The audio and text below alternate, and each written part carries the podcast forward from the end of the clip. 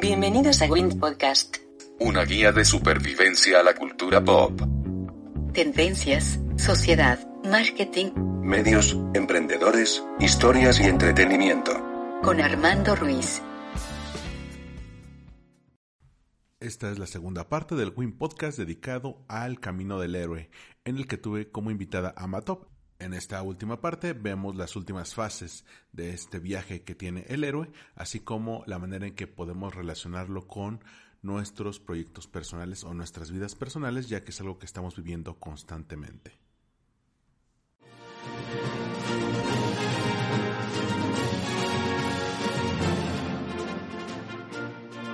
Nuestro siguiente paso, de hecho, es la apoteosis.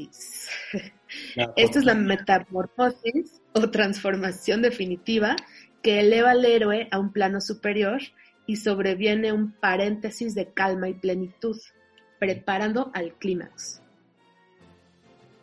¿Se te ocurre algún otro? El primero que me llega a la mente es en eh, Game of Thrones. ¿En qué momento de Game of Thrones? Game of Thrones, en, esta, en la última temporada, de hecho, eh, hubo una batalla súper, súper importante, eh, en donde, de hecho, yo me acuerdo que esta batalla eh, me, me, causaba muchísimo estrés porque además fue de noche y, y realmente veías muy poco. La de Winterfell. Exactamente. Gracias. Gracias por darme todos esos nombres que de pronto se me barren. Soy una biblioteca de datos inútiles, no te preocupes. no, pero hacemos buen equipo entonces, porque tú me vas dando esos datos que de pronto a mí se me barren. Entonces, eh, después de toda esta batalla y después de que todos los personajes ya están dispuestos y preparados para lo que sigue, porque, o sea, como espectadores sabemos que eso, eso no es lo último, eso no es no es el paso final por el que tienen que pasar todos estos personajes. Entonces, termina esta batalla y empieza toda esta calma y toda esta hasta resignación de pronto, en donde ya todos están preparados, uy, perdón, para seguir con eso, eso que viene, ¿no? Eso que es todavía más fuerte que ellos mismos y que, que, van a tener que, que ya está totalmente aceptado además y que van a tener que, que sortear. Y bueno, es que Game of Thrones está lleno de momentos aposteósicos.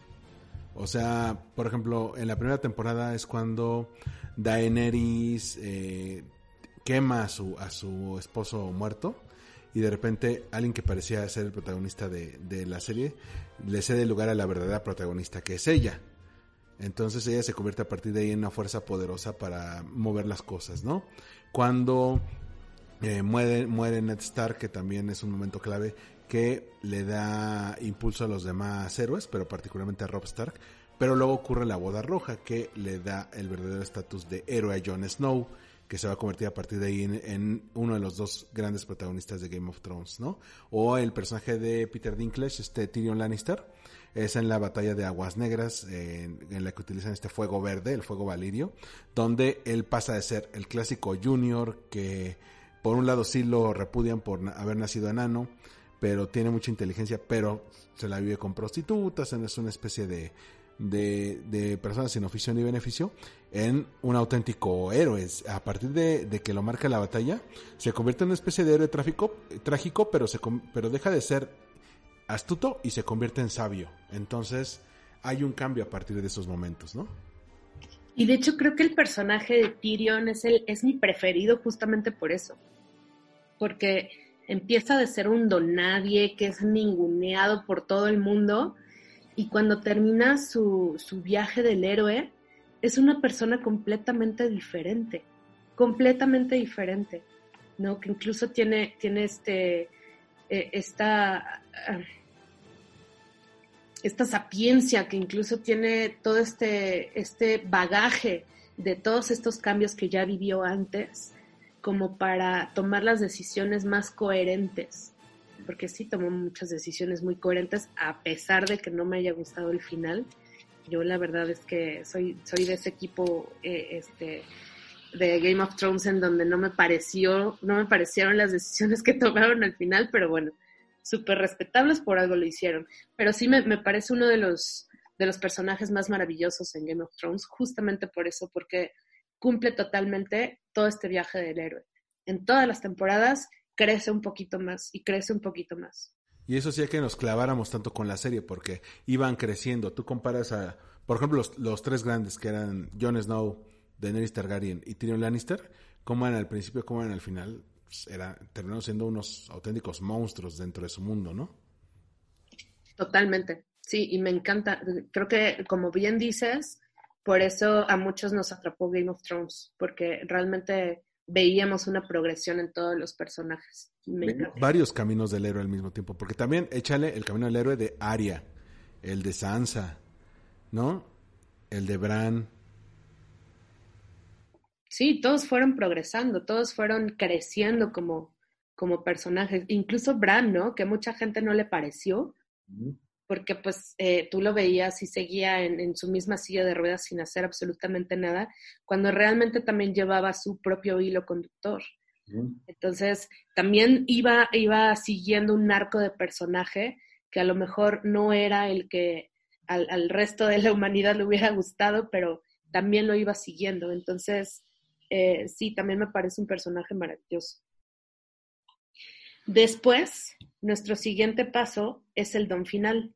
Y el don final, eh, el don final es el logro del objetivo de la misión. Sí, no es un señor que llegue al final, ¿no? Es... el don final, bebé.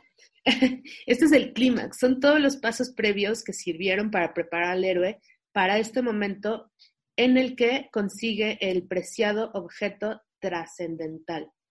Entonces, este es el clímax de nuestra historia que en este clímax de nuestra historia, si nos vamos de nuevo al Señor de los Anillos, pues es definitivamente cuando logra llevar su anillo a Mordor.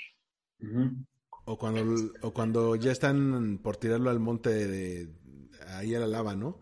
Con todo y, Gollum, que es como, como última resistencia. Exacto, pero al final logran, ¿no? Logran ese objetivo. Entonces, justo como decía, este, te eh, consigues este objetivo que, que, es trascendental, que va a cambiar el rumbo de tu historia.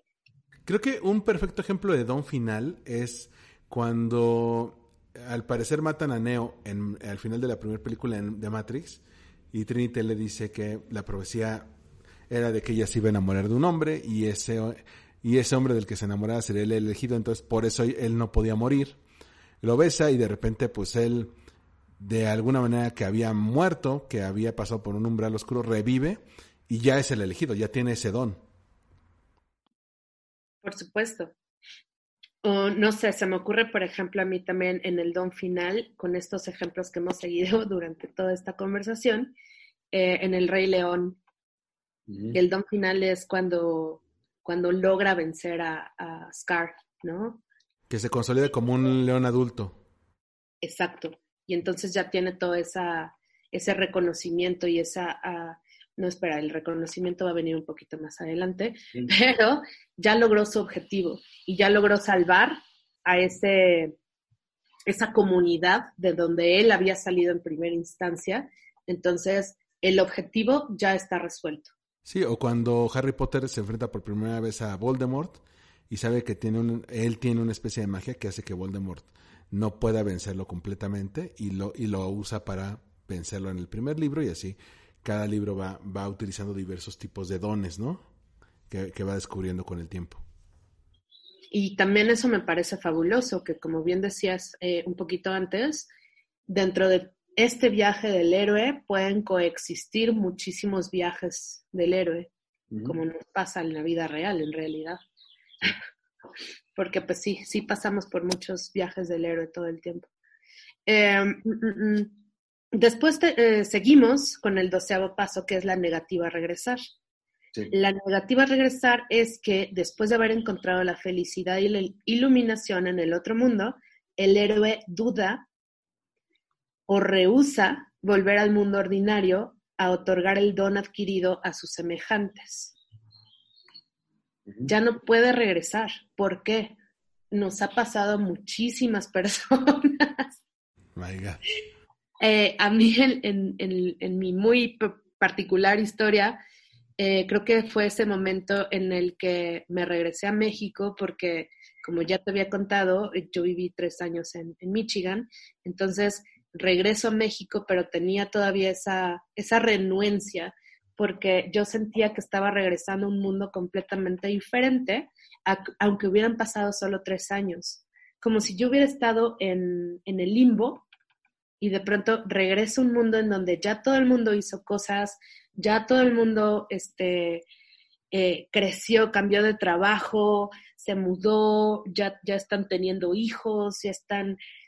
Y de pronto llegas a un mundo que ya no conoces, porque además ya no eres la misma persona. Entonces, aquí ya estoy metiendo mis ejemplos personales, ¿eh? ¿Qué tal? De una vez, si quieres, si quieres también te meto un ejemplo personal para que estemos a mano. Mira, Parejar. Sí. Mi viaje del héroe personal fue el, el, más importante que yo considero en mi vida, es cuando me fui de maestría a Barcelona. Porque de repente te llega el, el llamado a la aventura, que es, oye, yo quiero ir y de repente hay maestrías y de repente hay becas. Tú tienes buen promedio, tú puedes acceder a ellas está la resistencia al cambio que en ese entonces yo tenía una novia que me dijo, no vayas a Barcelona porque si vas nos vas a separar. Entonces prométeme que no vas a ir a Barcelona. Y ahí va, y ahí va tu pendejo a decirle que sí, claro, no, no voy a ir a Barcelona, ¿no? Pero aún así el, la resistencia al llamado no evita que pase eso. De repente eh, se corta la relación por muchas broncas que había ahí y decido ahora sí lanzarme a la aventura pero necesitaba un maestro, alguien que me dijera qué tenía que hacer para obtener una beca. Y una autora de finanzas personales que he entrevistado aquí, que se llama Sofía Macías, que se había ido de, maestría un, par de años antes, me, me dio todos los tips para poderme ir de maestría. Ya después ella eh, sacó un video dando estos, estos tips. Me logro, me logro ir, curso este primer umbral, este que es dejar eh, mi país, dejar mi ciudad para ir a un lugar donde no iba a conocer a nadie. Conozco a la dama, no entraré en muchos detalles ahí, pero sí, tuve el encuentro con la, con, la diosa. Este, tuve también ese momento más oscuro cuando dije, ¿en qué me metí y voy a reprobar? Y en esas, eh, el dinero de la beca puede que no me alcance, ese tipo de cosas, eh, para enfrentar el, el, el mal más oscuro, aquello que representa, te tienes que graduar o no, y todo es para algo, ¿no? Obtengo el don final, que es pues el título de la maestría que me permitiría, eh, por ejemplo, buscar un mejor trabajo o tal vez por fin dar clases, que es algo que, es, que, me, que tenía mucha inquietud de dar, ¿no? Y regreso al, al mundo y como tú bien lo mencionabas con tu ejemplo de Michigan, este, regresas y el mundo ha cambiado, tú has cambiado, ya no eres la misma persona, conociste otra gente, visitaste otros lugares, la gente, alguna se mantuvo igual, alguna cambió y te dicen es que tú ya no eres el mismo. Pues evidentemente no, porque regresé de un mundo completamente ajeno, ¿no?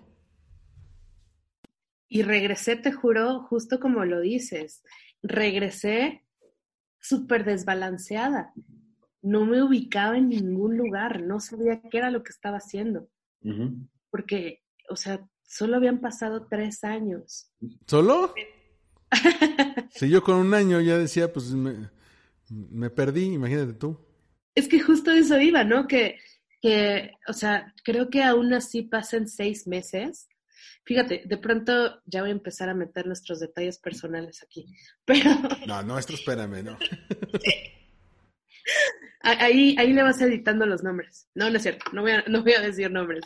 Pero, pero eh, yo me acuerdo muchísimo que eh, yo, yo tuve un, un gran amor que se fue a Canadá para siempre y a los seis meses más o menos, eh, no es cierto, como el año más o menos fui a, a visitarlo y me sacaba mucho de onda al principio que eh, ya se le dificultaba hablar español. Entonces yo decía, mano, solo llevas un año, no es como que... ¿Y sabes qué? Al final, ya viviendo en Michigan, me vi reflejada en eso y lo entendí, entendí muchísimas cosas, entendí muchísimos de estos cambios y cómo te va absorbiendo ese lugar y este viaje en el que, eh, por el que estás pasando. Entonces... O sea, tú fuiste, tú fuiste la que sacó el, eh, me pasas la How do you say? Exacto, exacto, exacto. O sea, yo lo caché hasta la primera vez que eh, estando en una cocina dije, sí, te lo dejé en el counter. Y de pronto, un momento, no, no es el counter, ¿no? Es la barra de la cocina. Entonces entendí muchísimas cosas que de pronto todos damos por, por sentado y decimos que, que, solo son exageraciones y que, pero no es cierto. Todo este viaje del héroe también te va absorbiendo, te va absorbiendo y te va transformando. Entonces, como te decía, eh, eh, yo regresé y yo sé que esta persona, por ejemplo, que, que, de la cual te hablo, que ya se quedó en Canadá para siempre, que ya tiene una familia maravillosa, eh, no, no, no, no es capaz ya de volver a México. Porque, eh, primero porque su, su, viaje del héroe no, no estuvo enfocado hacia, hacia, ese objetivo nunca. O sea, él, él quería estar allá y, y, lo logró. Pero, o sea, yo lo aterrizaba pues en este regreso que yo tuve, en donde todo estaba fuera de su zona, todo estaba fuera de control me regresé a un mundo totalmente diferente. Entonces, lo veía yo reflejado en ese año que, que, esta persona llevaba apenas cuando yo fui a verlo y sí era una persona totalmente diferente. Entonces, en estos tres años que yo estuve fuera de, de, del país, no sabes de qué forma me cambiaron. Y, y sí tuve esta negativa a regresar. O sea, sí dudé muchísimo. Eh, ya estando aquí, ya, ya estando trabajando, ya estando, este, sí, con un trabajo, pues, ya teniendo eh, eh, o tratando de retomar la vida que tenía antes de irme, de todos modos sentía esta negativa a regresar. De todos modos tenía este deseo de pronto de, de volverlo a dejar todo y regresarme a este lugar a, al, al, que, al que yo había dejado, ¿no? Que, que en este caso es mi ciudad. El que era tu lugar feliz de alguna manera, ¿no? no, no tan feliz, pero ok, espero que espero que mi ex marido nunca escuche esto, pero, pero tal vez no tan feliz. Digamos tu lugar conocido, aquel, aquel lugar. El lugar en el que ya estabas establecido, al menos durante estos tres años. Híjole, hay que editar esta parte. No, no es cierto. Este, entonces, bueno, ahí está la negativa a regresar. Que nuestro siguiente paso es el vuelo mágico. Y en el vuelo mágico es esta fase en la que a veces el héroe tiene que escapar con el don conseguido, huyendo de dioses y peligros. Y de nuevo, eh, hago este paréntesis que ya había hecho previamente, en donde nada más es un recordatorio eh, para esta idea en que no todos los pasos tienen que ser seguidos forzosamente. Pero bueno, hay algunas historias en donde se cumplen absolutamente todos, absolutamente, este, más bien los 17 pasos, y en este caso llegamos al vuelo mágico. Entonces, después de esta negativa regresar, después de, de, de dudar si, si, volver a este espacio que ya no les pertenece, que en donde ya no son realmente ellos mismos, existe este vuelo mágico en donde tienes que escapar, con esto que ya conseguiste. Uh -huh. A mí se me ocurre, por ejemplo, en Game of Thrones, de nuevo, en donde Daenerys ya consiguió su objetivo, ya les rompió la crisma a todos, no sé, si, bueno, mejor no decir groserías, perdón, ya iba. No, está como explícito el, el, el podcast, ¿eh? no te preocupes. Eh, ok, perfecto.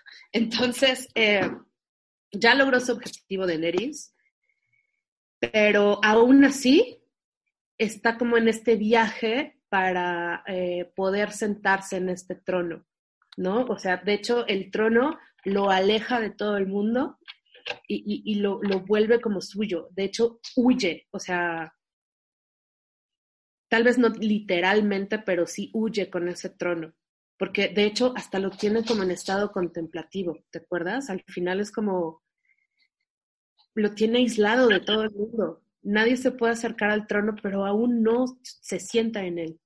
Bueno, nunca se sentó en el trono de hierro. Spoiler de Game of Thrones. Híjole. Estaba tratando de no hacer spoilers por si alguien no había visto Breaking Bad o por si... Pero bueno, ahí está. Mira, a mí me cae gordísima la gente que así, ya pasaron, ¿qué te gusta? ¿Cinco años? ¿Seis años de que acabó Breaking Bad? Y si le sueltas un, es que Hank se muere. ¿Cómo me la spoileas? Güey, pasaron cinco años. Si no la viste en cinco años, no la ibas a ver. ¿Cuál es el tiempo apropiado para hacer spoilers? Como un año, ¿no? Sí, yo con un año. Sí, un año. Para historias tan grandes creo que como un año es válido. Perfecto. Yo sabía que Darth Vader era el padre de Luke antes de ver Star Wars y eso no me arruinó la experiencia. ¿Eh? No es cierto. ¿Sabes por, cómo lo supe? Por Los Simpson. ¿Ah, sí? Sí, claro, hay un, hay un eh, chiste donde van saliendo eh, del cine en los 80 y dice Homero, eh, mientras está en la fila de los que van a entrar a la siguiente función, vaya, ¿quién iba a decir que va, Darth Vader era el padre de Luke? Sí, me acuerdo perfectamente. Nuestra vida está regida por los Simpson. Nuestro catorceavo paso es el rescate externo. Así como había necesitado iniciadores y guías para comenzar la aventura, nuestro personaje va a necesitar asistentes o salvadores para iniciar el retorno, porque probablemente está herido o débil o desilusionado por la experiencia.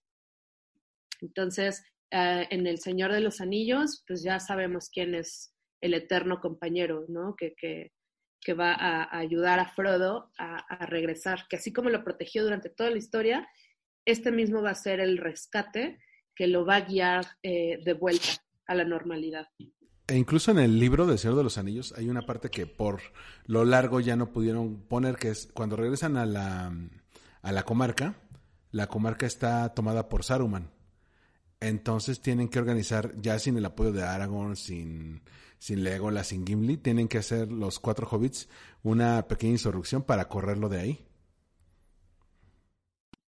Imagínate, para poder regresar al, al, a la normalidad, ¿no? Sí. Normalidad entre comillas, por supuesto, porque como decíamos, pues regresas a un entorno al que ya no perteneces y creo que es, es, es fuerte, es fuerte para los personajes y es fuerte en nuestras historias personales también. Entonces sí, definitivamente ese es el rescate externo.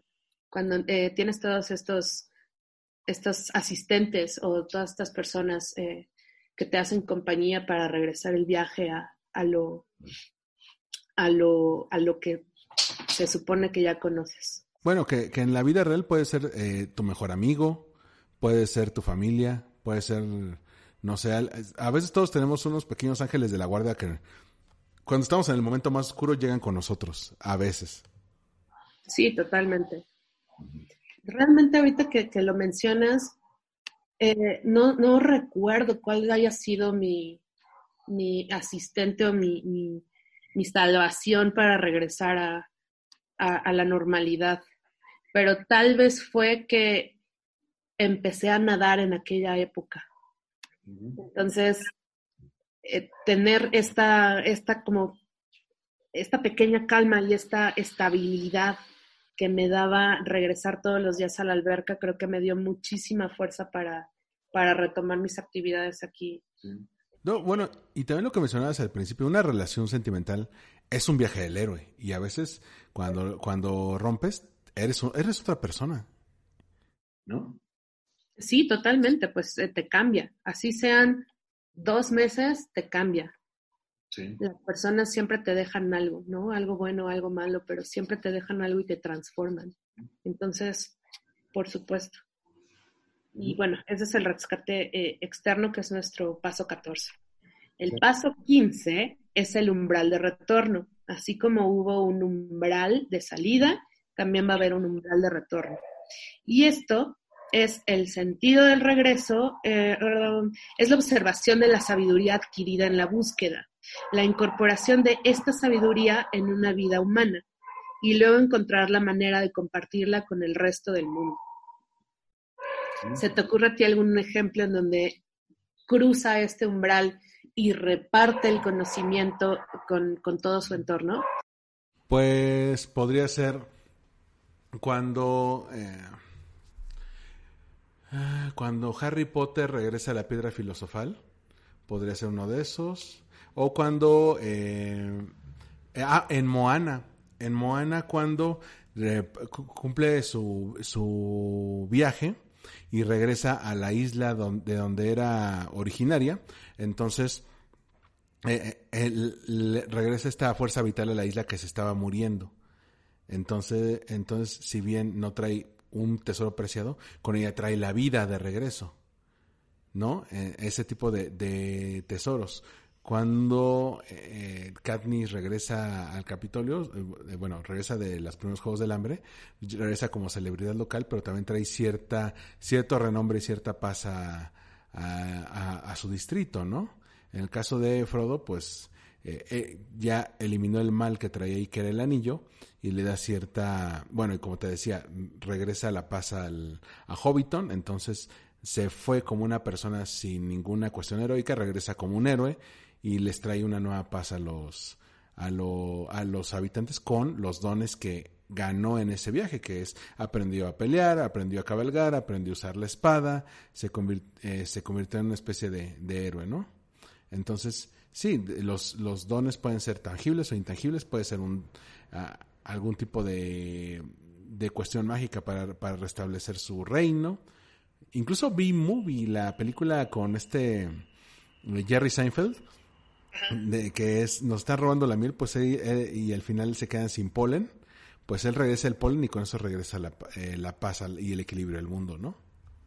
Sí, totalmente. Son todas estas historias eh, no sé, a mí se me ocurre como de corte eh, eh, Tarzán, ¿no? Mm. No necesariamente de Disney, pero en donde eh, después de, de, ir a la ciudad y regresar a la selva, adecua todas estas, todas estas cosas que ya aprendió este hombre para mejorar su entorno, ¿no? Les, les ayuda a, construir tal vez herramientas básicas para que eh, se faciliten todas las actividades en la selva y, o sea, sí regresa con un, un bagaje que le permite eh, mejorar las condiciones en las que está el mundo de donde salió.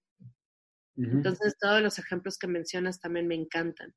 Y este umbral de retorno creo que está eh, muy relacionado con el paso que sigue, que de hecho es el 16, maestro de dos mundos en donde el héroe logra un equilibrio entre lo material y lo espiritual y logra sentirse pleno y competente en ambos mundos, el cotidiano y el excepcional, el interior y el exterior. Que es cuando Neo se convierte por fin en el elegido, ¿no? Que puede estar en la Matrix al full, pero también puede estar en el mundo normal, ¿no? Exactamente, porque tiene esta negación al principio de no, pero es que yo no soy, pero es que espérense, eh, denme chance, pero cruza este umbral y entonces ya adopta este papel que ya le fue previamente asignado, ¿no? Porque ya, o sea, ya lo tenía, ya era suyo. Entonces, ya cuando adopta este papel, se hace eh, responsable de todas estas características tal vez hasta sobrenaturales que tenía en un inicio, pero que ahora sí ya las está desarrollando y ya las está poniendo en práctica. Es cuando se vuelve el maestro de dos mundos. No, no sé si se te ocurra, por ejemplo, ah, ah, ah, ¿se te ocurre algún otro ejemplo? Cuando Harry Potter re regresa a Hogwarts, eh, bueno, perdón, regresa a la casa de sus tíos eh, al, eh, después de cada año Hogwarts, pues ya eh, se vuelve más llevadera su vida como mogul, digo, eh, viviendo entre los moguls, porque se da cuenta que es una persona que, que tiene talento en el mundo de los magos, ¿no? Exactamente. Me encanta ese ejemplo, sí. y, y, tiene que regresar al, mismo, al siguiente año para repetir el ciclo. Sí, totalmente. Totalmente. Tenemos, por ejemplo, en El Rey León, ¿no? Cuando, cuando Simba ya empieza a hacerse cargo de toda esta comunidad de leones que, que pues, le, pertenecía en, en, primera instancia. Entonces se vuelve este maestro de dos mundos en donde coexiste con, con este, este mundo que él ya conoció durante su viaje y este mundo que ya le estaba preparado desde el principio, que es, que es el de la, la roca. Sí, o, o por ejemplo, regresando a Disney, Moana se convierte en, en, la, en la maestra navegante de su tribu, en una tribu que habían olvidado cómo navegar, ¿no? O Elsa se convierte en, en, la reina que por fin trae un equilibrio entre el invierno y el verano a su pueblo, ¿no? Y que ya traen todo este conocimiento como para mejorar su entorno, este entorno al que no querían regresar, pero que, que, que, que los, los trae de vuelta. Y te voy a confesar algo, yo no he visto Moana, pero ya la has mencionado como tres veces, así es que en este mismo fin de semana la voy a ver. y bueno, nuestro último paso es la libertad para vivir. Este es el equilibrio y entendimiento que llevan a liberarse del temor a la muerte. El héroe, con su poderoso logro, opta por vivir el momento. Entonces ya pasó por toda esta negación, no, no quiero ir de vuelta, ya no soy el mismo, de qué me están hablando, si yo no soy el Mesías, yo no tengo nada que aportar, y de pronto lo acepta, lo empieza a, difundir en, en su entorno y al final ya tiene esta libertad, que es el último paso. La libertad en donde ya, ya está totalmente aceptado, totalmente asimilado todo esto y todos estos cambios por los que pasó, eh, los acepta, los asimila y los hace suyos. Aquí creo que entonces sí me voy a aventar el spoiler de Breaking Bad. Y definitivamente es la última escena, ¿no? En donde... Yo creo que Hank se muere, pero no. no, yo creo que es donde Walter dice, pues sí, eh, hice mal, estuvo muy mal, pero pues realmente era lo que yo quería hacer. Realmente me hizo muy feliz. Ya sé que, que, que, este, que no voy a salir de esta, pero, pero estoy conforme con lo que hice. Entonces, eh, es donde ya asimilas todos esos cambios por los que pasaste y cierras este círculo, porque en realidad el viaje del héroe es un círculo y, de la misma forma, pues es cíclico. Eh, como hemos dicho en, muchas ocasiones durante esta conversación, se va repitiendo también a lo largo de nuestras historias, a lo largo de nuestras relaciones interpersonales, ya sea de corte eh, eh, romántico, este, fraternal, eh, laboral, siempre estamos cumpliendo todo, todo este monomito, ¿no? Lo estamos viviendo una y otra y otra y otra vez. Entonces, justo por eso es un monomito, porque realmente estamos siguiendo los mismos pasos, pero con diferentes máscaras. Y, así es como se llama uno de los libros de Campbell, las máscaras de Dios. Porque estos dioses, estas historias, estas cosas que, que, nos ocurren, que son cíclicas y que nada más, de hecho son atemporales, que así como, tal vez así como vivía un rompimiento sentimental este, alguien en la antigua Grecia, lo estamos viviendo nosotros. El entorno es diferente, por supuesto, pero estamos cumpliendo con todos estos pasos que Campbell logró captar y logró teorizar. Entonces, a mí me parece súper, súper valioso. Y como te decía, lo podemos aterrizar en cualquier ámbito, en, creación de personajes, este, sea, como en este ámbito creativo, en el marketing, en, en... En el amor. En las historias personales, por supuesto. Constantemente, y, por eso conectamos tanto con este tipo de historias, porque nosotros vivimos nuestros viajes del héroe personales. No, eh, no es lo mismo mm, tu versión de 13 años a tu versión de 18, y la de los 18 no es, igual a la de los 30, ¿no? Pero tal vez pasaste por los mismos, eh, por las mismas etapas. Exacto, no, incluso alguien que pudo haber sido, no sé, tu hermano, tu primo, tu tu compañera desde la secundaria tuvo su propio viaje y, va a crecer a un, a un ritmo diferente porque tuvo otro tipo de retos diferentes a los tuyos, ¿no? Exacto. Pero que en algún momento convergen, en algún momento si te das cuenta, y por eso solemos conectar los unos con los otros, porque tenemos historias súper parecidas. No hay nada nuevo bajo el sol. Entonces actuamos de modos súper similares y aunque, no sé, ahorita que, lo estábamos platicando, por ejemplo, tú también tuviste ese, ese viaje del héroe al extranjero. Sí. Y, y, por ejemplo, tú y yo pasamos por cosas súper diferentes, pero que al mismo tiempo son súper parecidas. Y que te aseguro que si nos ponemos a comparar ahora mismo... Nos echamos a llorar. Primero nos echamos a llorar, que yo esperaría que no, pero, pero además hay puntos de convergencia, o sea, hay puntos en donde va a haber muchas similitudes, así como, ah, sí, y alguna vez pasé por este, por algún asunto de, perderme en la traducción. Ah, yo también, y, o sea, tenemos historias diferentes, pero que en el trasfondo son iguales. Creo que eso nos conecta también como, como humanidad, ¿no? Porque hemos pasado por cosas súper similares, súper, súper similares. E incluso gente que ahorita está súper joven también lo va a ver. La, por ejemplo, la primera vez que se enamore va a ser su viaje del héroe.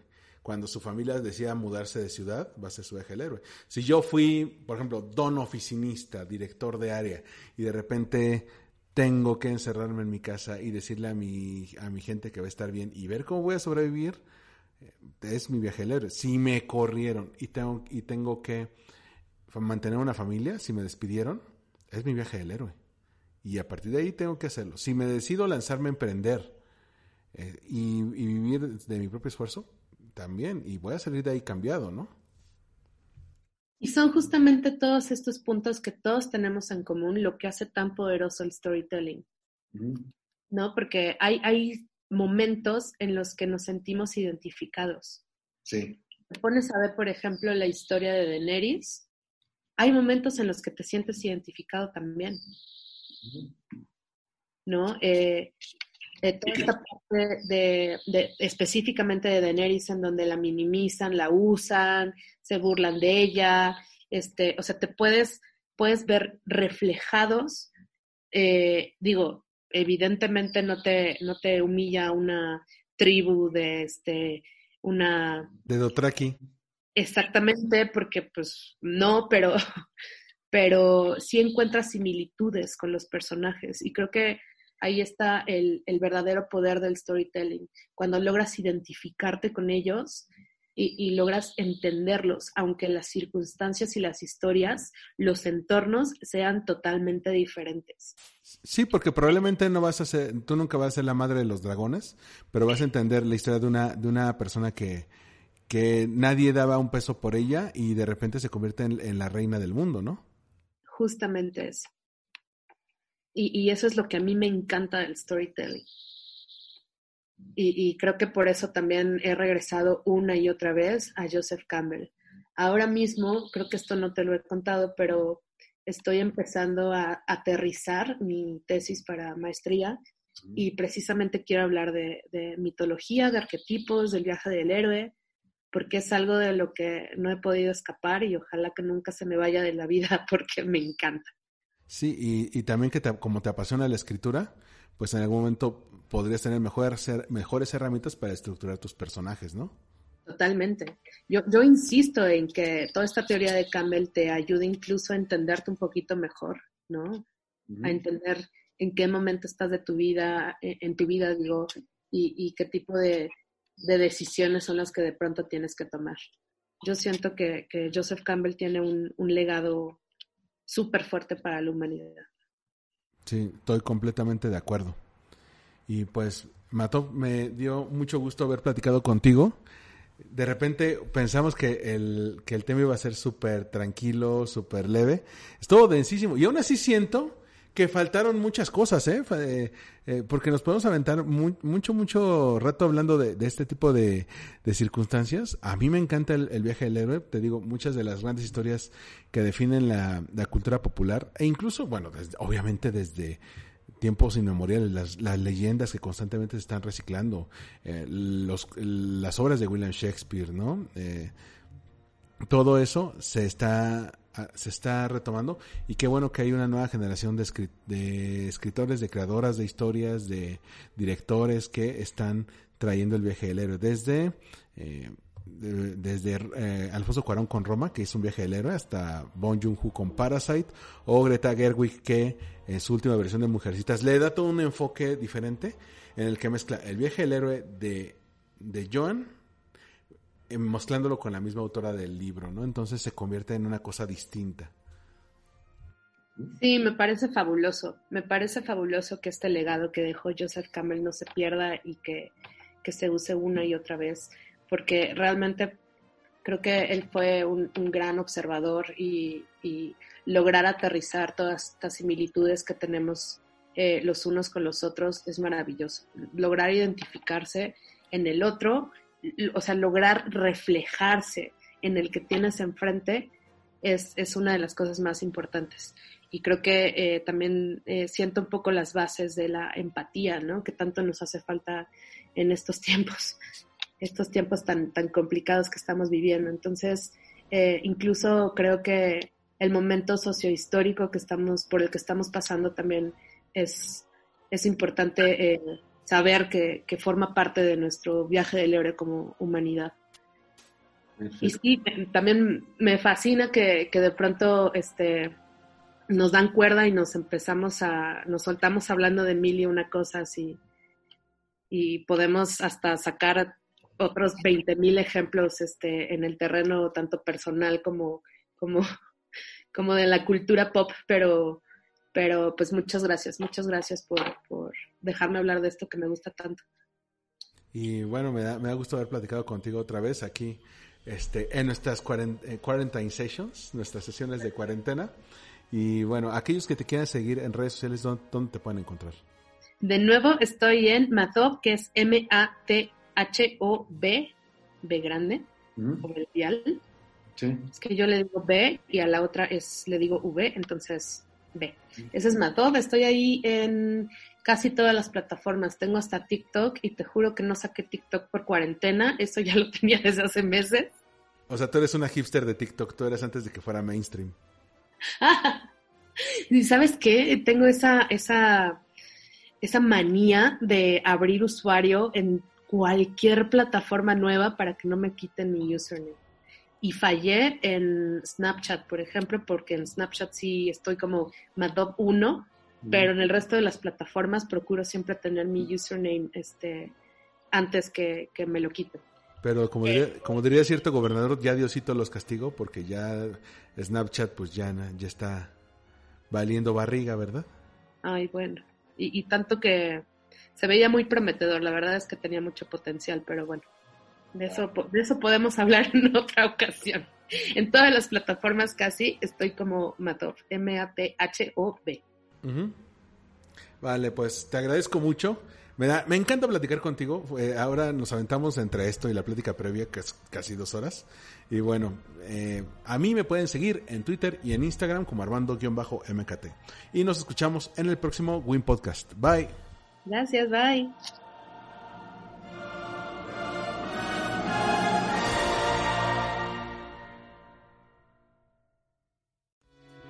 Esto fue Win Podcast. Una producción de All We Need Is Blog. Síguenos en iTunes. Y o en allwinidisblog.com.